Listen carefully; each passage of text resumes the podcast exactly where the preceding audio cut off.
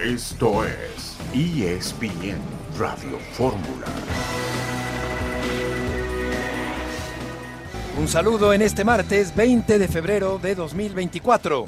Estamos aquí en esta emisión multimedia de ESPN Radio Fórmula. Murió Andreas Breme, el legendario futbolista alemán, el anotador del gol de penalti con el que Alemania venció a Argentina en la gran final del Campeonato Mundial de Italia 90.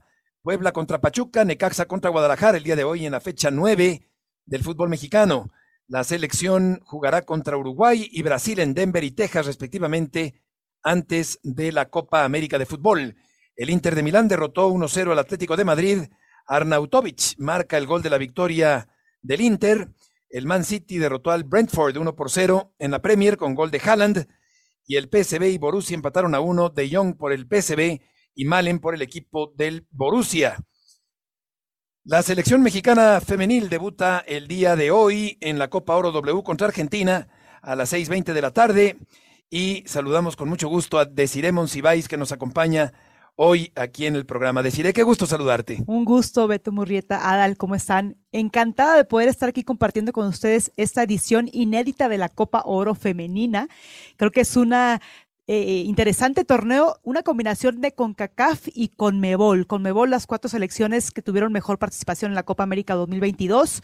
Y estamos hablando de Brasil, Paraguay, Colombia y Argentina. Argentina se, se mide ahora, hoy mismo, contra México y creo que va a ser un partido muy interesante, un debut para las mexicanas. Feliz de estar aquí con ustedes. Igualmente, deciré qué gusto saludarte. Adal Franco, buenas tardes. ¿Qué tal, Beto? ¿Cómo estás? Siempre un gusto acompañarte. Saludos para ti, para deciré para todos los que nos hacen favor de, de sintonizar 75 minutos para el Chucky Lozano en el empate del PSV a Eindhoven al Borussia Dortmund. Y el Inter y el Atlético, pues no fallaron el pronóstico, golearon en sus partidos respectivos.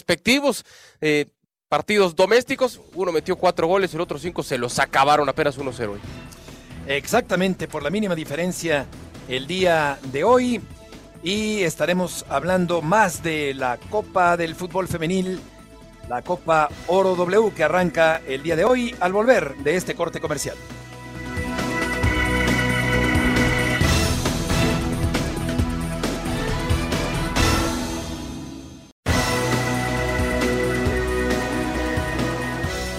Pues llegamos después de una buena preparación. Creo que hemos tenido la suerte de, tener al equipo reunido durante las semanas anteriores y nos han permitido preparar muy bien este partido. Eh, llegamos con una mentalidad ganadora después de los últimos resultados eh, durante el año pasado y sobre todo con la ilusión de seguir dando pasos adelante, de seguir creciendo eh, vemos esta Copa Oro como una oportunidad muy bonita para todas nosotras. Poder jugar contra equipos que están por encima nuestro en el ranking es, es un reto y seguro que es una satisfacción, ¿no? Ir viendo cómo este equipo va ascendiendo. Como bien dices, durante el año pasado no pudimos subir tantas plazas, pero eso se debe a que tanto juegos centroamericanos como panamericanos no son juegos o partidos que contasen para la para el ranking FIFA, ¿ok? Para la puntuación. Y lo veo como un objetivo también importante porque a medida que vayamos ascendiendo en ese ranking, después también los sorteos serán más favorables y ese es uno de nuestros objetivos. Es la voz de Pedro López, el técnico de la selección mexicana femenil. Y Desiree te preguntaría qué tan grandes son las posibilidades de que el equipo mexicano venza a Argentina el día de hoy. Primero escuchamos las declaraciones de Pedro López, me parecen muy acertadas parece el típico speech que, avienta el, entrenador, un poquito eh, monótono, aburrido, pero tiene mucha base y te voy a decir por qué. Recordemos que México no fue al Mundial del verano del año pasado y para eso fue un golpe anímico muy fuerte para la selección mexicana, pensando en que ni siquiera tampoco asistió a los Juegos Olímpicos. Utiliza panamericanos y centroamericanos para poder levantar este envión anímico y mantener a, tu, a tus jugadoras en competencia y pensando eh, eh, en estos nuevos torneos como es la Copa Oro Femenina, donde puedes empezar a mover tus piezas de manera estratégica. ¿Qué, pensamos de México? Bueno, lo que busca México es obviamente dejar una huella de estos últimos seis meses. Ya pasó el Mundial, ya no se lograron objetivos como lo trazaron en un inicio, pero ahora el objetivo es demostrar que se trabajó esos seis meses adecuadamente. Me gustan mucho sus alineaciones que son constantes. Y de pronto entra la polémica en dejar a otras jugadoras como Alicia Cervantes, que anda eh, encendida con tantos goles en la Liga Mexicana, igual Katy Martínez. Y creo que es interesante respetar la estrategia que tiene Pedro en no tanto las rotaciones, sino en encontrar una filosofía y una identidad para ahora sí demostrar de qué estamos hechos las mexicanas en cuanto a torneos importantes. Cabe mencionar que es una combinación entre CONCACAF, CONMEBOL las cuatro selecciones importantes en Colmebol, que fueron las cuatro primeras en, la, en la Copa América del año 2022 pero también estamos hablando de las poderosas como son Estados Unidos y Canadá. Esta combinación pareciera que México queda en medio si es posible llegar a, a, ganar esta copa y yo lo veo como un deber ser en hacer buenos papeles y me puedo comprometer que podría llegar a una semifinal si consigue consolidar esta estrategia que viene haciéndola desde el verano 2023. Dicen que lo hubiera no existe ni, ni en la vida ni en el deporte, pero voy a emplear uno. Y si hubiera llegado Pedro López tiempo atrás, lo que sería, porque con un periodo de tiempo corto ha hecho una selección sólida, fuerte, competitiva, con un 2023 maravilloso, invictas, las medallas pero yo sí tengo decir que preguntarte, porque mucho tiempo cuestionábamos, ¿por qué Charlín no? ¿Qué está pasando? Y cuando los resultados no se dan, la fácil es esa, ¿no? Es decir, ¿por qué no echa mano de la, del jugador o de la jugadora más talentosa? En este caso, los resultados lo acompañaron. Acaba a tener presión. Porque si no llega el resultado, insisto, la más fácil y también la más obvia va a ser cómo es posible que no eches mano de Licha Cervantes, de Katy Martínez, que acaban de meter cualquier cantidad de goles hace unas jornadas y que andan muy bien. Yo sí te preguntaría decir, ¿por qué? ¿Qué busca? ¿Qué pretende? ¿Por qué no las llama? Me encanta porque pareciera que tengo la respuesta. Es complicado. Tienes que respetar mucho que cada cabeza es un mundo. El entrenador llega, cambia esta estrategia, cambia esta mentalidad y empieza a ganar. Entiendo que centroamericanos y panamericanos no pueden ser un parámetro, él lo dijo, ni siquiera entran para entrar eh, de lleno al ranking de FIFA, pero te mantienen en competencia son competencias donde sí te exigen, pero no son fechas FIFA, no tienes a las mejores jugadoras de otras selecciones para poder competir al tú por tú, cosa que va a suceder en la Copa ahora también. O sea, es fecha FIFA, pero no es todo el torneo completo. Son dos semanas en las cuales no puedes hacer uso de, jugadoras porque dependen totalmente de la exclusividad de su club. Entonces, podríamos pensar que la Copa Oro, las primeras etapas van a ser muy competitivas y no sabemos qué va a pasar a la hora de ir a los cuartos de final y a la semifinal y a la final. Pero para, para Pedro López no tengo la respuesta porque nos dejamos llevar que fue un, un año increíble. Hice énfasis en que fue en lo anímico, pero en lo futbolístico todavía hay asignaturas pendientes. Para mí, lo mejor sería llevar a la mejor jugadora en su mejor momento, si sabes que es una selección que le falta gol, que muy apenas tiene dos goles contra Argentina en su previo con Panamericanos, ahora se va a, eh, va a competir en la tarde, pero no sabemos si tiene esa poderío o esa artillería de meter más goles. Yo hago uso de jugadoras que están teniendo un mejor momento, sobre todo uno, en nuestra liga mexicana que va en crecimiento, le das el beneficio de la duda que es un buen proyecto, y dos, necesitas eh, jugadoras con competitividad, con, con, carácter, con personalidad. Y para mí, Alicia Cervantes lo tiene, Katy Martínez también lo tiene, pero yo no soy la cabeza, yo no, yo no sé qué piensa Pedro López. Y si fuera yo Pedro López, diría, bueno, estoy respetando el proceso del 2023 con una selección estructurada en lo defensivo y en media cancha pero el proceso de 2023, por muy bueno que haya sido, requeriría de jugadoras que en este momento se encuentran futbolísticamente bien, ¿no? Creo que es el proceso de cualquier seleccionador. No es lo mismo en calendarios, ni cómo requieres a las jugadoras cuando están en tu club, de cómo vienen de las lesiones. Por ejemplo, yo veía a Alicia Cervantes contra León en el minuto 80, parece un desgarre en la parte posterior del muslo. Eh, creo que hay que ver cómo son las cargas y qué tanto el gusto pues se convierte en una subjetividad, ¿no? Al final de cuentas, él cree y piensa que las que están ahorita convocados son las mejores y hay que respetar su decisión. ¿Cuál es la jugadora a seguir en este torneo?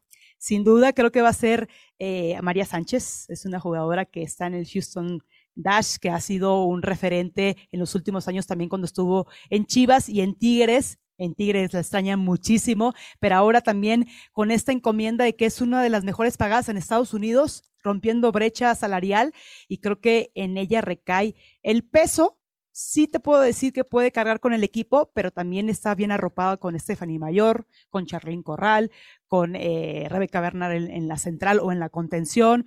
Me gustaría mucho ver en la portería a Pamela Tajonar, que es una muy vieja conocida en selección y que tiene muchísima experiencia, pero eh, en ella recae este peso, por lo que ella ha demostrado futbolísticamente, lo que se ha hecho mediáticamente y creo que ya ha tomado la batuta en conferencias de prensa, se ve muy segura, se ve serena de sus capacidades y va a ser interesante ver cómo se desplaza en media cancha, de extremo por izquierda o incluso con perfil cambiado.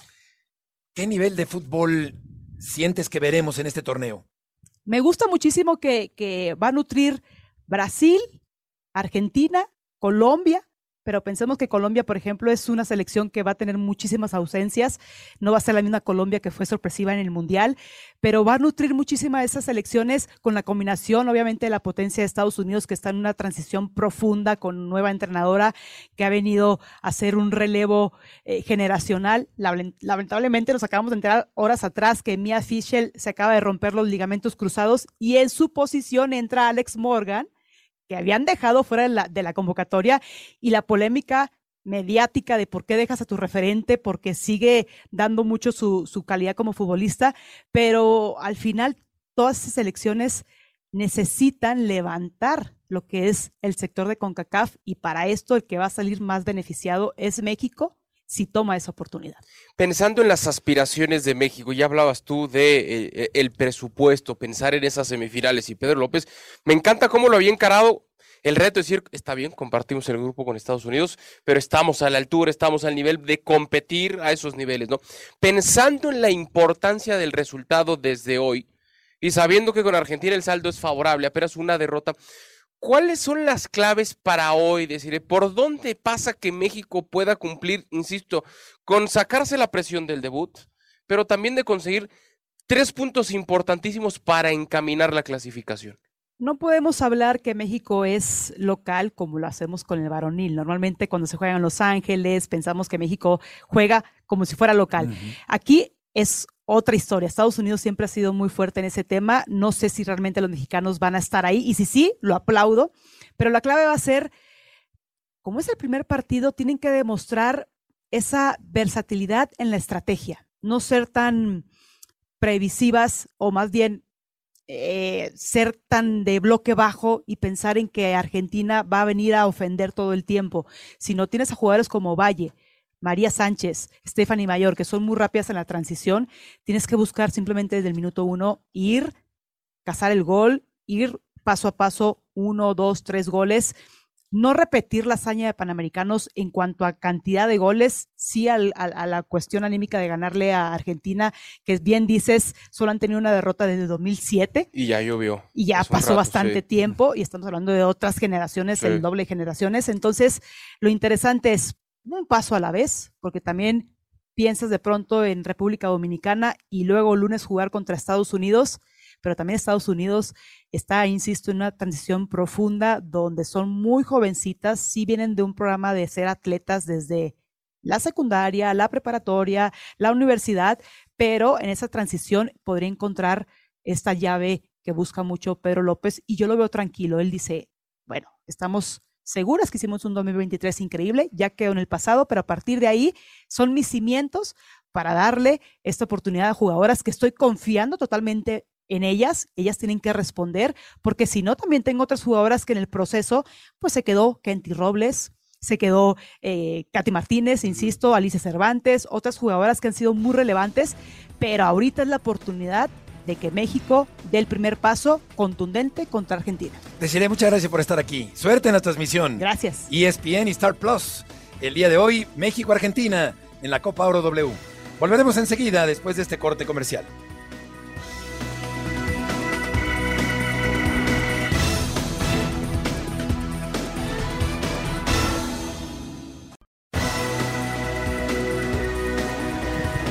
Estamos de regreso en esta tarde en ESPN Radio Fórmula y vamos contigo, Mar Flores, porque el América cotiza en la Bolsa de Valores. Hola, ¿qué tal? Buena tarde, compañeros. Como lo dices hoy, por a las 10:15 de la mañana más o menos, el presidente del Grupo Televisa, Emilio Azcárraga Jim, dio el timbrazo para que Oyamani, la empresa que conglomera la América, el Estadio Azteca y otros negocios, pues por fin cotice en la Bolsa de Valores. Realmente hoy tuvimos la oportunidad de platicar con Marco Martínez Gavica, que es el presidente de la Bolsa Mexicana de Valores, y nos mencionaba que el movimiento que hizo Grupo Televisa de sacar a la América y volverlo un ente independiente junto con otros negocios fue un hitazo. Para que más o menos se den una idea, en cuatro horas aproximadamente se movieron 3.9 millones de acciones, que equivale a 115 millones de pesos.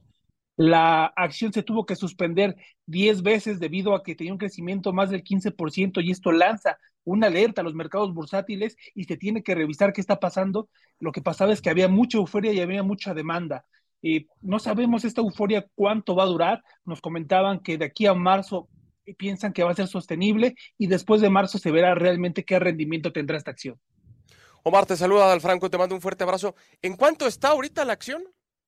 En 29 pesos con 98 centavos. Inició en 11.50 y a las 7 de la mañana, si eras socio de Televisa, la podías conseguir en 2 pesos con 50 centavos. ¿Y qué representa esto, Omar, para el América como institución? Pues mira, eh, como ayer lo platicábamos un poco y nos lo confirmaba hoy el presidente de la Bolsa Mexicana de Valores, lo que busca el América es tener eh, recursos para hacer sus proyectos, que son los principales de cara a la Copa del Mundo del 2026, como la remodelación del Estadio Azteca, y a largo plazo que el aficionado o que las personas inviertan en el Club de América, pues ayudará a que se tengan más refuerzos, a que se tengan mejores condiciones. Siempre el dinero que llega por parte de inversionistas se tiene que demostrar que se invierte en proyectos, en infraestructura o en jugadores. Como ayer también comentábamos, pues ahora las finanzas del Club América, del Estadio Azteca y todos estos negocios serán, eh, estarán al ojo público, por lo que se tiene que comprobar este dinero, a dónde va y qué se hace con él. Correcto. Omar, ¿quieres decir algo más? No, simplemente y me parece que es una gran decisión. Nos comentaban que hasta hace unos meses el mercado de bursátil era de 500 clientes, con estas apps que ahora se han vuelto muy popular, ha crecido a 8 millones de personas y con la llegada de la América se espera que se llegue a un mercado de hasta 30 millones de personas. Imagínense qué cantidad de dinero se puede sacar. Perfecto, Mar, gusto en saludarte. Gracias por la información. Igualmente, muchas gracias. Buenas tardes.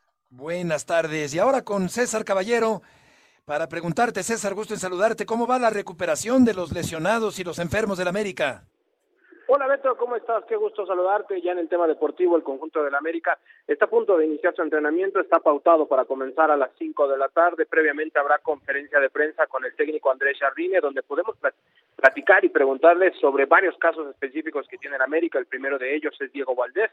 El chileno ya regresó a trabajar con el resto de sus compañeros, sin embargo, esto no garantiza al 100% su participación a media semana frente al conjunto de Mazatlán. Hoy se le harán las últimas evaluaciones para ver cómo responde y en dado caso de estar disponible pueda ir por lo menos al banco de los suplentes. Hay otros eh, jugadores que estuvieron enfermos durante el fin de semana, contrajeron gripa en el hotel de concentración en Pachuca, casos concretos de Sebastián Cáceres y de Néstor Araujo, que ya han regresado también a los entrenamientos. Vamos a ver cómo evolucionan y también son duda para el partido frente al conjunto en Mazatleco y vamos a ver también qué modificaciones hace en el once inicial eh, Andrés Jardine. Lo más probable es que ahora sí veamos a Henry Martín de inicio en la cancha del Estadio Azteca. Hay que decir que la bomba estaba pautado para iniciar como titular el sábado pasado ante Pachuca, sin embargo, también amaneció con fiebre, con resfriado, con dolor de garganta y solamente pudo estar en el banco de los suplentes. Es un entrenamiento muy interesante el que tendrá el América hoy por la tarde, previo a estos duelos frente a Mazatlán y posteriormente ante el líder Cruz Azul.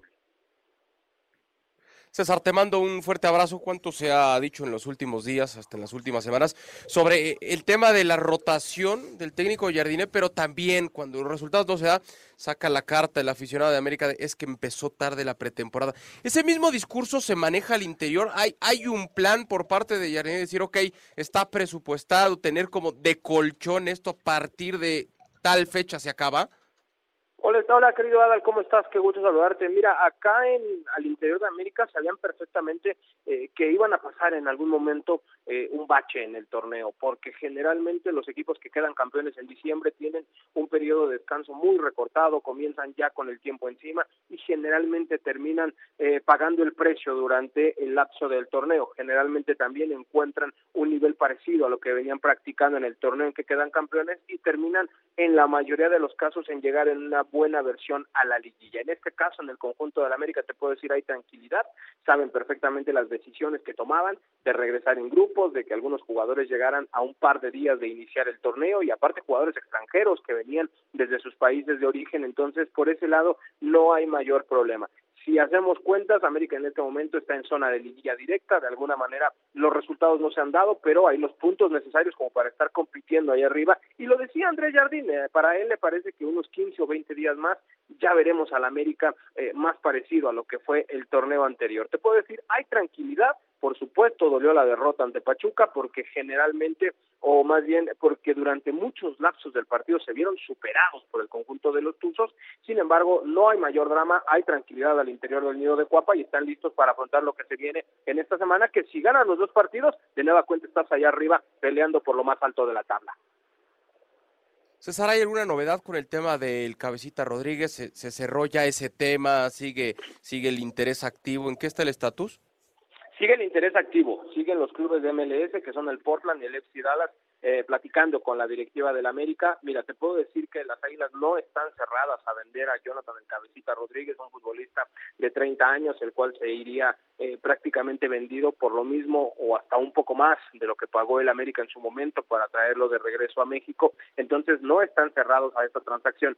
¿Qué es lo que quiere el América? Que Jonathan permanezca en el nido de Cuapa hasta que termine su participación en el Clausura 2024 y también en la Copa de Campeones de la CONCACAF. Es decir, que si se va el cabecita Rodríguez vendido a Estados Unidos, se incorpora hasta el mes de mayo aproximadamente con su nuevo equipo. Eso es lo que realmente le preocupa al conjunto de los Águilas y lo decía Andrés Jardín en conferencia. Yo quiero que se quede, pero también entiendo que hay millones de razones, por no decir de dólares, que están en la cabeza de Jonathan Rodríguez y que por supuesto son atractivos. En este momento hay conversaciones activas, no está cerca de cerrarse esta situación al día de hoy. Esto puede cambiar en los próximos días o en las próximas semanas porque el mercado de Major League Soccer está abierto hasta el mes de abril, entonces hasta ese momento tiene América para concretar la, la operación, ya sea que se quede o ya sea que se vaya, pero bueno, a lo, lo concreto y lo cierto es que Jonathan Rodríguez está listo para entrenar ahorita, está considerado para jugar el día de mañana, pero el interés ahí está. Vamos a ver si América logra quedárselo por lo menos este primer semestre del año. César, muchas gracias por la información. Saludos, excelente tarde. Igualmente, buenas tardes, Águilas derrotadas, agripadas y bursátiles. Jorge Pietrasanta, buenas tardes. Llegué un poquito después, mi querido Beto Murrieta y Chivermano, porque fui para intentar comprar acciones de la Ah, buena América. acción. ¿Sí compraste? 29 No, ya no, pesos. ya no pude, ya no pude. Ya no hay. No, pues es que en la mañana me dicen cuestan 2.50 y ahorita que llego ya, cuestan 20. Ya no es negocio. ya no es negocio. Ya me regresé, se me quitó la, la poca fiebre de americanismo que me pudo haber dado bueno. en mi vida. Qué bueno. No te imagino haciendo eso, Jorge. No, la verdad es que no. Con esos colores rojiblancos. Pero pesó. Pasión, determinación y constancia es lo que te hace campeón y mantiene tu actitud de ride or die baby. eBay Motors tiene lo que necesitas para darle mantenimiento a tu vehículo y para llegar hasta el rendimiento máximo. Desde sobrealimentadores, sistemas de sonido, tubos de escape, luces LED y más. Si buscas velocidad, potencia o estilo, lo encontrarás todo en eBay Motors. Con más de 122 millones de piezas, siempre encontrarás justo lo que buscas. Y con Guaranteed Fit de eBay, tienes la garantía de que tu pieza quede perfectamente a la primera o se te devuelve tu dinero. Porque con eBay Motors, quemas llantas y no tu dinero. Con las piezas que buscas, a los precios que quieres, tu auto se convertirá en el MVP que te dará el triunfo. eBay Motors. ebaymotors.com. Solo para artículos elegibles se aplican restricciones. Pesó la derrota y, y Sí, hay claro. varios enfermos. Vamos a ver cómo se recupera el América para el partido de media semana. Sí, este partido de mañana que definitivamente el que más eh, les hace falta es Diego Valdés. El otro día ver ahí a, a Cendejas, pues no, no, no sirve en esa posición, no sirve en esa posición. Él tiene que jugar por derecha. Yo creo que si, si no tienes, al no tener al, Va- a Valdés y al, al, eh, reincorporarse Henry, tendrías que jugar o con Cabecito con Brian por el lado izquierdo y detrás de Henry Martín tiene que ser Quiñones, ¿no? Yo creo que esa podría ser la, la mejor forma de conformar tu ataque contra Mazatlán. Y yo agregaría, no sé si fue muy precipitado el, el debut debut y la utilización de Dil Rosun. Muy, muy, un futbolista muy. que tiene condiciones, que tiene buen físico, que tiene buena velocidad, pero que hay que darle tiempo de adaptar. La famosa adaptación de la que tanto se habla, yo la limito meramente a un tema de acoplarse a la altitud de la Ciudad de México. Acaba de llegar, apenas está entrenando en esa semana, se estaba eh, reportaban algunos compañeros perdiendo el aire, ¿no? Como asfixiando cuando te falta un poquito de aire, cuando estás haciendo el ejercicio y no estás habituado en ese sentido. Yo creo que aceleraron demasiado los tiempos, en este caso Jardine, para buscar un futbolista que le diera ese vértigo, esa velocidad, esa dinámica que sigue buscando el América que dejó de tener el torneo anterior y que este todavía han sido chispazos. Creo que pensaron que lo iban a encontrar muy rápido. Insisto, para mí se precipitaron. Y vamos ahora al tema de Cruz Azul. Para preguntarte, León, buenas tardes, si la máquina apelará la suspensión de tres partidos para Dita. ¿Cómo estás, Beto? Fuerte abrazo. La directiva, después de analizarlo el día de ayer y hoy por la mañana, decidió no ingresar un recurso de apelación ante la comisión de apelaciones, precisamente, para tratar de reducir la función de Willer Dita. Eh, Beto, estuve platicando con las fuentes, eh, tratando de entender la decisión de Cruz Azul. La primera cuestión es que el jugador Willer Dita reconoce internamente, Beto, que insultó al árbitro. Es decir, eh, cuando el propio club entrevista al defensa colombiano, le preguntan, bueno, ¿qué pasó? ¿Por qué te reportó el árbitro, no? Y, Beto, una disculpa. y ahí ver, fue cuando se te fue entonces chueco, León. Sí, sí, sí. Eh, la, la garganta, Beto. Y ahí fue cuando Sí, bueno, reconoce entonces a la propia directiva de Cruz Azul que, que sí que sí le faltó el respeto al árbitro, a Marco Antonio Ortiz. Entonces, la primera, digamos, suspensión, la de un partido, son por reclamos, ¿sí? Ya cuando lo expulsa es cuando entonces le lanza el in- insulto, le dijo, eres malísimo, hijo de, y no vamos a decir la siguiente palabra, y entonces, bueno, pues esa es la razón por la que Cruz Azul, después de un análisis interno, dice, si nosotros ingresamos una apelación, básicamente es tirar el dinero a la basura porque la comisión de apelaciones va a sostener la suspensión. León, perdona interrumpirte. Vamos a la pausa y seguimos contigo en esta tarde en ESPN Radio Fórmula.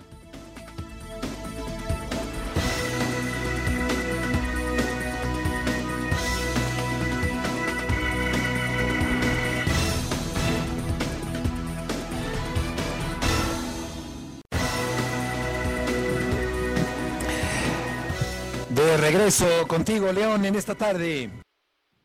Perdimos la comunicación con León Lecanda, pero nos decía Jorge que no habrá apelación por parte de Cruz Azul.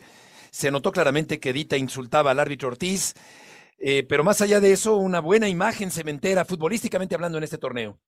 Sí, futbolísticamente muy, muy bien. Eh, Su, su eh, primera prueba de fuego era enfrentar a Tigres, aunque no es el mejor Tigres que hemos visto, de todas maneras. Y aquí lo que yo veo es que no ganaron de manera fortuita o por alguna jugada X, no, dominaron todo el partido. La verdad es que le salió barato a Tigres el resultado y Cruz Azul nos muestra que es un líder del torneo bien ganado. Ya lo bien creo. ganado. Qué buen fútbol, qué agradable la propuesta ofensiva, la presión alta, el funcionamiento colectivo, la contundencia, una definición del estilo por parte del técnico Anselmi. En poco tiempo está mostrando esa buena cara el equipo de Cruz Azul. Ahora sí te escuchamos, León, para que concluyas tu información. Sí, Beto, simplemente añadir que, pues en eso, en ese análisis que hizo internamente Cruz Azul, pues, decidieron no, no hacer más grande ya el tema. Sí están pendientes en la Noria, me decían hace rato, de la resolución que haga esta comisión disciplinaria sobre el caso de Robert Ciboldi. Es decir, en el Club de la Noria sí esperan una sanción al técnico de Tigres. Veremos, todavía no se publica eh, dicho comunicado, eh, dicha resolución. Y bueno, tendrá ahí alternativas. Eh, me decían, Beto, que Martín Anselmi podría ensayar el, en esa misma línea de cinco, y te, te escuchaba también ahí, Pietra, con mucha atención, ya sea sustituyendo a Willer Dita por Nacho Rivero como tercer central, teniendo al de libero a Eric Lira y central por izquierda a Gonzalo Piovi, o si no, a Carlos Salcedo, en reemplazo del colombiano. En el caso de que sea Salcedo, entonces eh, ya tienes la opción eh, en Cruz Azul de poner a Nacho Rivero de lateral izquierdo o derecho y adelantar ya sea a Rodrigo Huescas o a Rodolfo Rotondi a la posición de extremo izquierdo y en cuyo caso no jugaría Alexis Gutiérrez. Si juega entonces Nacho Rivero de central, sería con Alexis Gutiérrez, eh, pues jugando esa posición de enganche, un poquito detrás de Ángel Sepúlveda y de eh, Uriel Antuna. León, te mando un fuerte abrazo. Eh, por supuesto que Cruz Azul juega y juega bien a la pelota, pero da la sensación, como para creerles ya en esas aspiraciones reales al título, que están cortos en cuanto a fondo de armario se, se refiere. Quizá en el banco no tienen tantos futbolistas. me refiero a un tema ni de cantidad ni de calidad como para estar considerado dentro de los más fuertes. En ese sentido, ¿se sigue pensando en sustituir a, al Toro Fernández con alguien más o se ha cerrado ya esa opción? ¿Cómo estás, querido Adal? Una excelente pregunta. Eh, bueno, primero coincido con tu apreciación. O sea, creo que Cruz Azul está corto de plantel y de una u otra manera eso impulsará la filosofía del mismo Martín Anselmi, como venía desde Independiente del Valle. Hoy tuve una entrevista muy interesante con el gerente general de este club eh, ecuatoriano, que habla precisamente sobre esta filosofía de Anselmi de dar la oportunidad a jóvenes de fuerzas básicas. Por eso vemos a Mateo Levi, de 17 años, 3 meses de edad, a Mauri Morales, eh, bueno, más oportunidades también para Rodrigo Huescas, eh, para el mismo Alexis Gutiérrez, que ya ha tenido una parte de su proceso formativo en Cruz Azul. Y correspondiendo a, a tu segunda pregunta, pues no, te puedo confirmar que Cruz Azul no va a traer ya a nadie, se la van a jugar con lo que tienen, y al Toro Fernández lo operará el día de mañana el especialista Rafael Ortega en su clínica en Guadalajara para comenzar la larga etapa de rehabilitación del delantero uruguayo, pero en efecto Cruz Azul no va a traer a nadie antes de la fecha límite conforme al reglamento el próximo día 8 de marzo. Entonces, ¿qué, es lo más viable, mi querido Lion? Y te mando un abrazo, que, que jueguen atrás, porque yo me, me imaginaba y pensábamos hace rato si va a utilizar esta línea de tres, pues finalmente sería solamente con un central nominal tal cual, ¿no? Porque luego pone ahí el Gliera y si va a poner a Rivero, entiendo que ya lo usó, pero no es igual que poner a Salcedo. De acuerdo, y además ahí tiene a Rafael Cachorro Guerrero, ¿no? Otro También a Cachorro, claro. Sí, que ha tenido algunos minutos, ¿no? Este, con, con varios eh, técnicos distintos en primera división. Sí, yo, yo estoy de acuerdo contigo, ¿no? Ahora, nadie nos imaginábamos jugando a Lira, o sea, desde su etapa en, en Pumas y luego en Cruz Azul, con varios técnicos diferentes, no lo imaginábamos jugando de libero, y lo ha hecho bien, ¿no? Lira eh, se ha visto bastante mejor, yo diría, de, de libero, de, ese central que sobra en medio de los dos stoppers, eh, que en su posición de contención, sobre todo jugando con doble pivote, es ahí creo que donde más le cuesta trabajo a Eric Lira y ahora eh, jugando eh, como último hombre se vio bien contra Atlético de San Luis y también en la victoria sobre Tigres. Eh, sí, o sea, a mí me sigue llamando la atención, ¿no? Si se la juega mañana eh, con, con Nacho Rivero, Solo tiene a Gonzalo Piovi por el lado izquierdo como central nominal, efectivamente, mi querido Pietra. Y ese será el ensayo más claro que pueda tener Anselmi previo a dos compromisos de alto calibre, porque los dos siguientes partidos son América y Chivas. Entonces vamos a ver, ¿no? Pero sí me dijeron que ensayó las dos, ya sea Salcedo como reemplazo y mandando a Rivera uno de los laterales, o bien teniendo al capitán uruguayo en esa línea de tres defensores. Bien, que por cierto, Lira y Bigón traían un pique fuerte en el partido entre Cruz Azul y Tigres del fin de semana anterior. León, muchas gracias por la información. Muchas gracias a ustedes, excelente tarde. Y qué escapada larga y veloz de ese chico Levi, el muchacho Mateo Levi, qué bárbaro. Si la ha firmado, ¿qué tal? Qué bárbaro. Si hubiera caído el Estadio Azul, gran reacción del portero Nahuel Guzmán en el duelo frente al equipo de Cruz Azul. Y Necaxa y Guadalajara se van a enfrentar hoy a las 9 de la noche. Sí, Guadalajara con la necesidad de, refrendar el momento por el cual atraviesa y de dejar atrás ese muy, pero muy mal cierre de partido ante Mazatlán. Sigo señalando al Tala como el, el gran responsable en el primero de sus goles. Y después, eh, a ver, hay un jovencito que se hace expulsar, ¿no?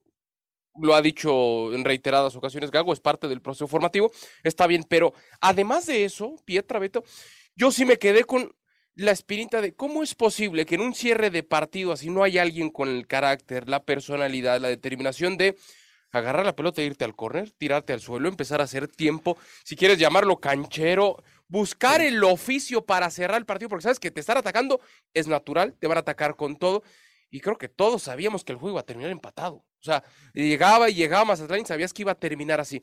Si Guadalajara en verdad tiene aspiraciones reales como aparenta o quiere aparentar, tiene que ser sólido. Y ese cierre de partido fue todo menos eso. Tiene que saber cerrar los partidos, el mismo técnico. Sí. El mismo técnico, porque yo hubo un cambio sobre todo que no entendí, ¿no? La salida del Pocho Guzmán, que es la que, el que te puede dar en ese sentido la experiencia, lo que tú decías, ¿no? De agarrar la pelotita y Claro. esconderla, de buscar algo más hacia el cierre del encuentro, y eso es lo que le falta al Guadalajara. Todo lo demás, entiendo que tiene ciertas deficiencias en, en intentar salir jugando, es mejor que no lo haga, me parece, para el plantel que tiene ahorita disponible Chivas.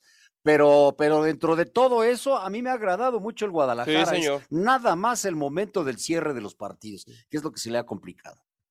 Y peligra el invicto rojiblanco, bueno, rojiblanco del Necaxa. Sí. A ver, eh, yo creo que no le estamos dando el justo valor a Necaxa porque ha jugado bien.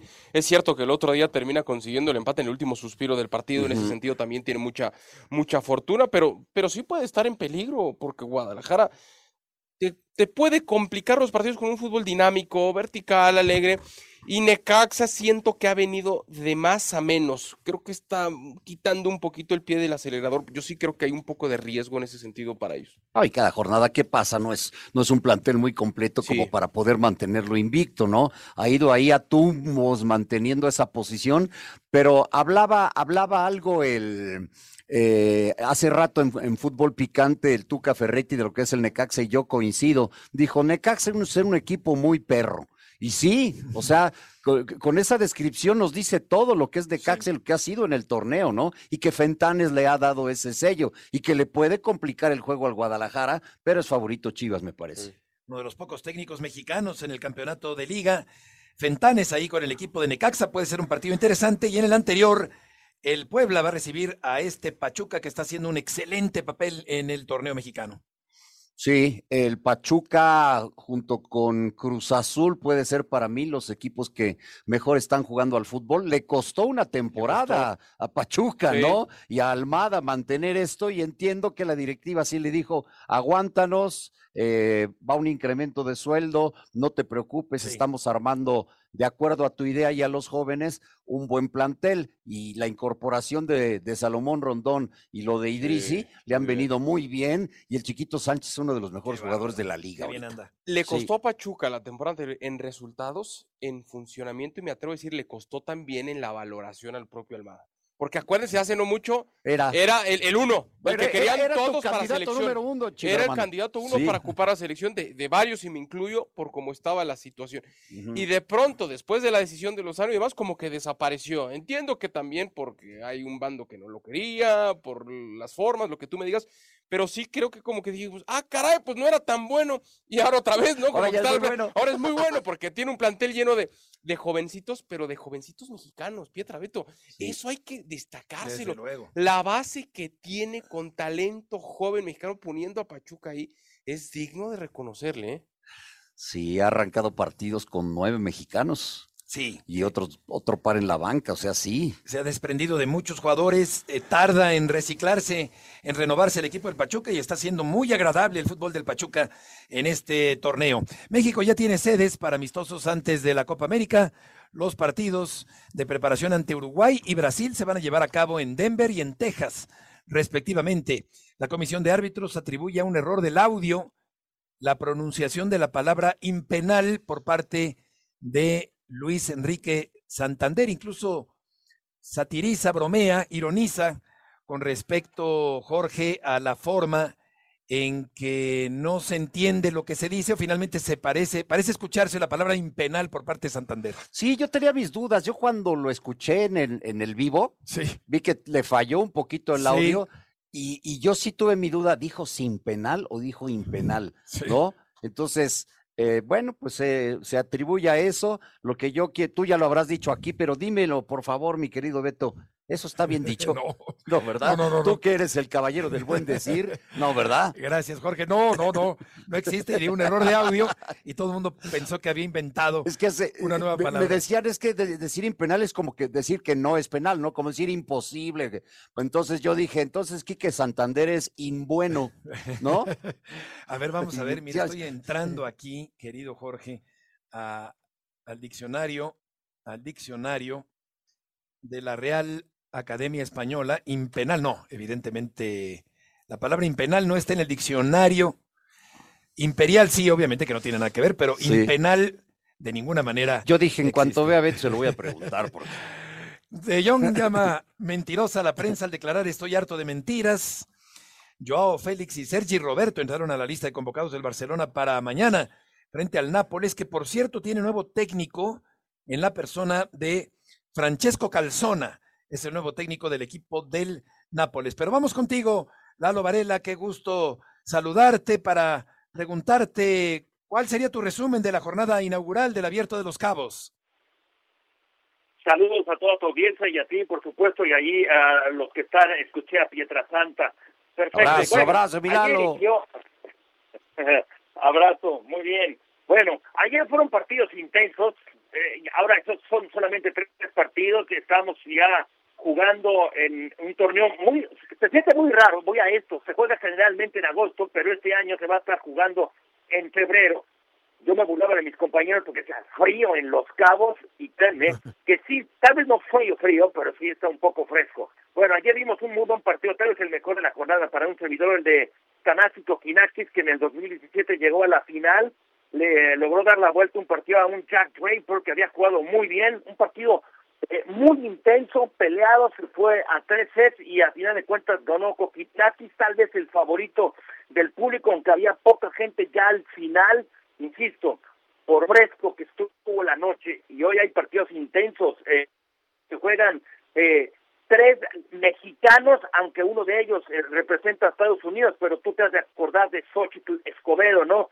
Fue a los Sí, Juegos no. Olímpicos en el 88 y su esposo Eduardo Nava, un sprinter mexicano en los 400 metros planos. Bueno, su hijo nació en Estados Unidos, Emilio Nava va hoy contra Diego Schwartzman, segundo turno, partido nada fácil, y antes su primo Ernesto Escobedo, que él sí representa a México, va contra Jordan Thompson y cerramos, tal vez con la, mayor esperanza del tren mexicano en mucho tiempo, Rodrigo Pacheco Méndez, que va contra Alexander Bukic. Si es que puede haber tres latinoamericanos avanzando a la siguiente ronda por ahí pueden ser tres mexicanos o descendientes de mexicanos. El hijo de Xochitl Escobedo, tenista también, ¿correcto? Sí, él es Emilio Nava. Correcto, o sea, de, de- de hij- de padres deportistas. Y, y sí, la Sí, recordamos, sí, sí, ¿cómo no? Claro, efectivamente, ella vive en, en California, ¿no? Xochitl se fue a vivir para allá. Sí, ellos viven a- allá en, en, en Los Ángeles. Estuvo entrenando en, en España con, en la academia de, de Juan Carlos Ferrero, Emilio Nava. Ahora regresa a Estados Unidos. Eso es muy joven, todo tiene 22 años. En el 2019 llegó a un par de, de finales majors, en, el, en, en el US Open sobre todo. Y bueno, esperando a que dé el salto, ¿no? Él viene de, de, de, de la cual, y es decir, tuvo que ganar dos partidos en un torneo previo para poder entrar al cuadro principal que es hoy. Oye, Lalo, y aparte de los cabos, Zabalenka perdió su primer partido desde que ganó el título de Australia, cayó ante Donna Bekic en la segunda ronda de Dubai el día de hoy. No te escuché, Beto, perdón. Ah, te decía Lalo que Zabalenka perdió su primer partido desde que ganó el título de Australia. Ah, sí, mira, Arina Zabalenka tiene todo, tiene potencia, tiene cabeza, hay veces, hay veces que es tan acelerada, es tan lanzada, tan agresiva, que a veces eso le juega en contra a ella. Andrea Gassi tenía una, una frase muy buena, no, eh, no arriesgues de más, ¿sí? Y a veces eso le pasa a, a, a esta talentosísima jugadora. Sí. Oye, Lalo, y al, y al eh, enterar al público de que Renata Zarazúa derrotó a Fernanda Contreras en Puerto Vallarta, me acordé de, de aquellos eh, grandes compañeros Claro. en las transmisiones de televisión que fueron Pancho Contreras, que en paz descanse, y. Vicente Zarazúa, Sí. claro. la mejor pareja que yo he escuchado y eh, en, en el tenis o en el deporte que tú quieras E- e- eran dos maestros eh, como como como personas magníficas los dos como jugadores igualmente extraordinarios y lo que cosas no 50 60 años después se enfrenta la nieta que es Fernanda Sí. Contreras y la sobrina nieta de de, de Chente Zarazúa Eh, ya lo mencionaba en la transmisión, conozco bien a, las dos familias, solamente fue mi jefe Chente Zarazúa, nos ayudó muchísimo en, nuestra carrera, seguramente ustedes igual. Claro, sí, también. Oh, no, qué buenos recuerdos. Y qué sabroso comentaban de una manera muy discreta, muy amena, aquellos partidos de tenis que se transmitían en televisión abierta hace pues ya más de 30 años. Gracias Lalo por tus aportaciones el día de hoy. Saludos.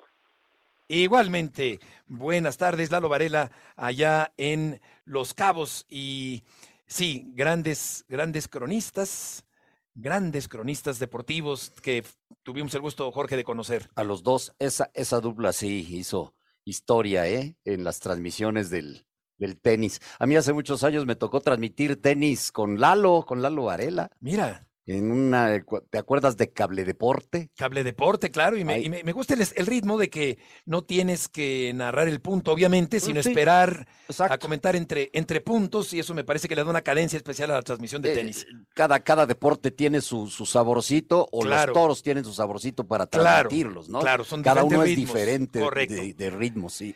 Así es, estamos llegando al final del programa, gracias por acompañarnos en este martes. Jorge, buenas tardes. Beto, muchas gracias. Que les vaya muy bien. Hasta mañana.